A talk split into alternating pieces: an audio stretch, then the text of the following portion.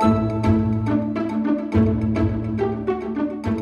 Twitter trabaja en Flug, su versión de Best Friends de Instagram. Así funcionaría, una idea que surgió en el 2021 y que ya está tomando su puesta a punto. La red social está probando esta función. Con ella se podrá elegir si los tweets son visibles para todos o solo para un grupo reducido de usuarios preseleccionados. Alessandro Paluzzi, un desarrollador, había adelantado la información en 2021 y ofreció novedades recientemente. Analizó la versión 9.27 beta APK encontrando las líneas de código que hacen referencia a la función. Flock permite agregar hasta 150 personas a una lista.